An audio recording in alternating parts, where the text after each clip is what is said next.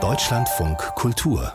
Fazit Willkommen am Ende dieses Tages, der die Weltöffentlichkeit erschüttert hat. Kurz vor der heutigen Eröffnung der Münchner Sicherheitskonferenz blitzte die Eilmeldung auf vom Tod des russischen Regimekritikers Alexei Nawalny. Nach Angaben der russischen Behörden starb der 47-Jährige in einer Strafkolonie jenseits des Polarkreises. Anderweitig ist der Tod noch nicht bestätigt. Aber am Abend sagte Nawalnys Sprecherin Kira Jarmisch auf YouTube, es gäbe fast keine Hoffnung.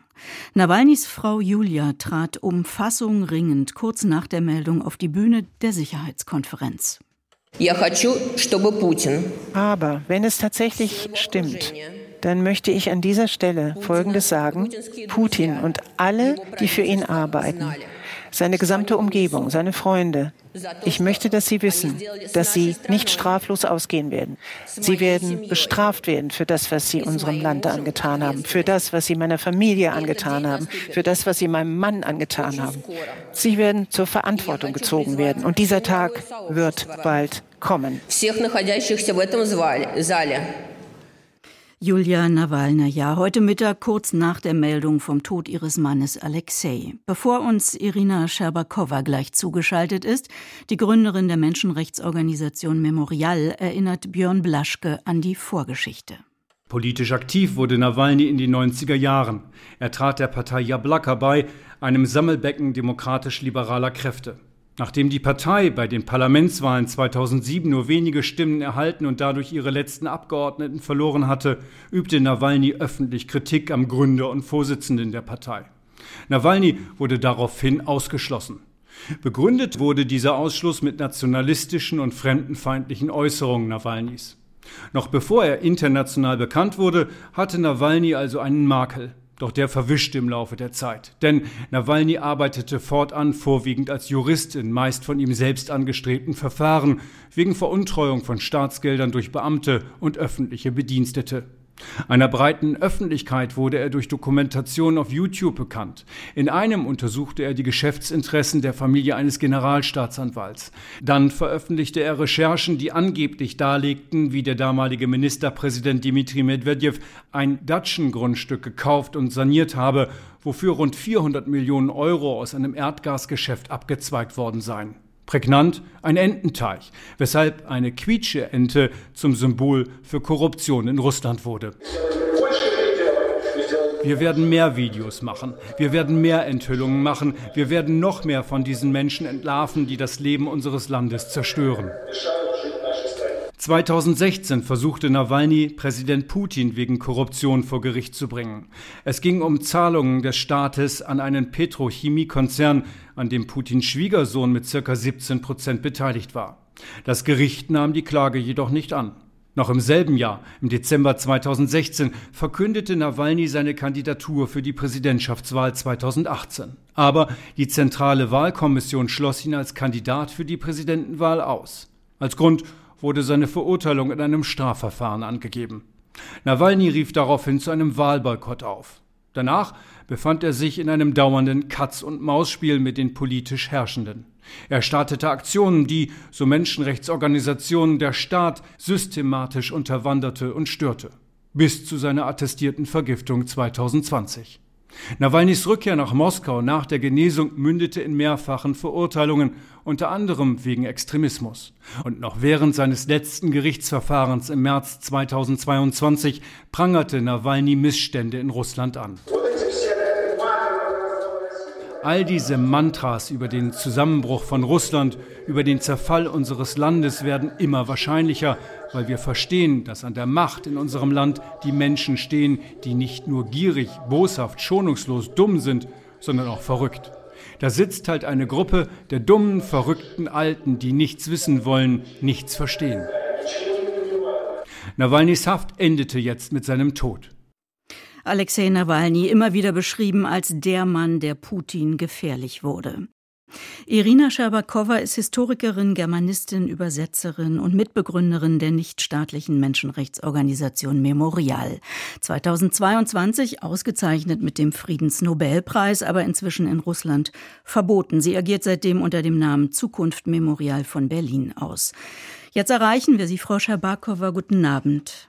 Guten Abend. Die heutige Nachricht war und ist ein Schock. Wie haben Sie die vergangenen Stunden verbracht? Ja, eigentlich, es war ein absoluter Schock. Das ist ähm, ähm einerseits war das natürlich, wir waren immer Angst und Bange. All diese Jahre, die Nawalny im, äh, in der Strafkolonie war. Und wir wussten ja, unter welchen Verhältnissen er dort äh, sitzt. Also das war ja, das ist, glaube ich, für einen westlichen Menschen gar nicht vorstellbar. Es ist, es, man kann es wirklich nur mit Gulagszeiten vergleichen, wenn überhaupt. Also er, er musste also monatelang, also wochenlang in der Straf, in dem Strafbunker verbringen, in der Kälte Kälte, äh, fast wirklich, äh, also gehungert sozusagen. Und ähm, es war erstaunlich, wie mutig er das ähm, alles, ähm, wie soll man sagen, aufgenommen hat ja. und wie immer er noch Witze gemacht hat. Noch gestern war es doch eine Einschaltung von ihm, wo er sich lustig gemacht hat, wiederum um, äh, ähm, äh, über die Richter, ja, oder über die Richterin.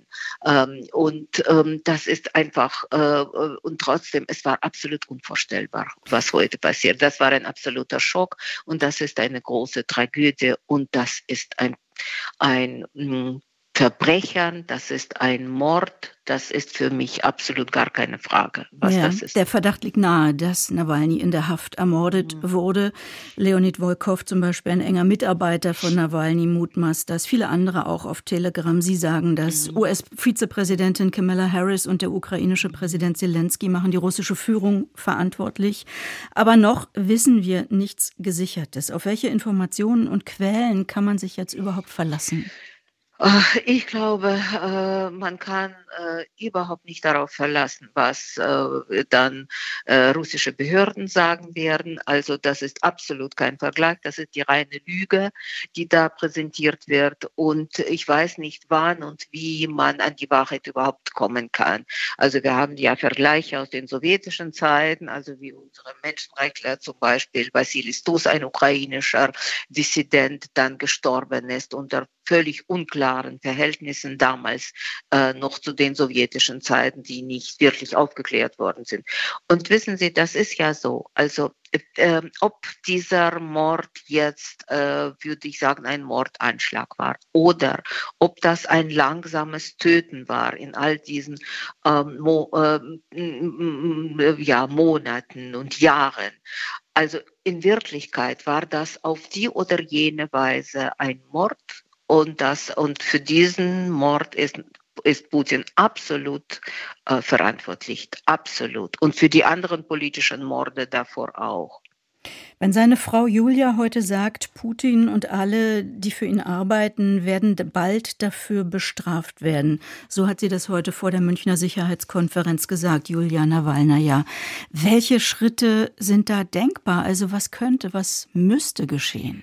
Ähm, äh, ich glaube, sie hat es ein bisschen anders ausgedrückt, äh, ausgedrückt, dass sie hofft, sie hofft, dass es passiert mhm. äh, und nicht, dass es bald passiert. Also das sozusagen als eine fest, als, als eine feste Aussage. Nein, also das ist nur die Hoffnung, dass es zur Gerechtigkeit kommt.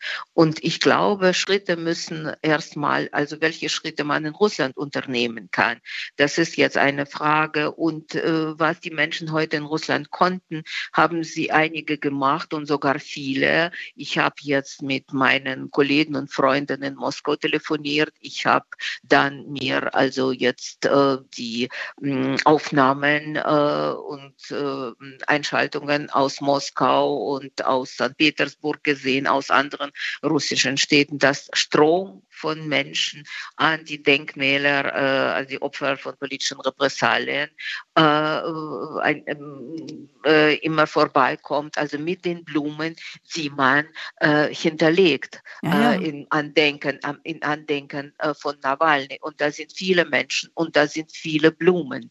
Und, ähm, und das ist natürlich, es ist ähm, natürlich nicht so vielleicht, also massiv und viel, wie man sich vorstellen kann, aber es ist natürlich ein Zeichen der, der äh, des Trauers und das ist ein Zeichen der Solidarität und der Unterstützung. Wichtig ist in meinen Augen, ist jetzt, was äh, eigentlich Westen und unternehmen wird. Und da glaube ich, ist das, für mich ist das wenigstens das eine klar.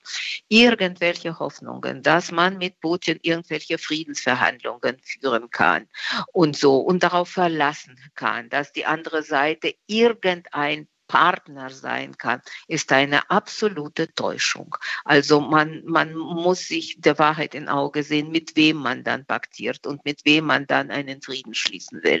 Äh, äh, äh, mit, welchem, mit welchem Regime. Das heutige Tag hat das gezeigt. Und die zweite Geschichte ist, die Sicherheit in Europa ist absolut in Gefahr. Und, ähm, und auch, ich glaube, die Sicherheit von Menschen, die irgendwie unpassend sind, vielleicht also irgendwie eine Gefahr für Putin bedeuten. Und das sind nicht unbedingt nur äh, Menschen äh, aus dem russischen Exil oder so. Überhaupt. Und ich glaube, also, und ich glaube, das muss man, äh, das müssen die Menschen ihm und Politiker in Europa und im Westen verinnerlichen. Ich kriege Gänsehaut, wenn Sie das so sagen. Ja, ja. Und aber haben Sie keine Gänsehaut bei diesen Nachrichten? Doch. Also die man hat und bei diesen politischen Morden, die nicht aufhören. Und so, jetzt habe ich ein Foto gesehen, jemand hat das auf Facebook gestellt, ein Foto der Umarmung von zwei Freunden, Nimzov und Nawalny. Schöne Männer, mutige Männer, wo sind sie nun? Wird Nawalny mit seinem Tod, Frau Scherbakowa, endgültig zum mutigen Helden oder meinen Sie, er bleibt doch auch eine ambivalente Figur? Nein, Nein, er ist natürlich absolut in die Geschichte eingegangen. Völlig.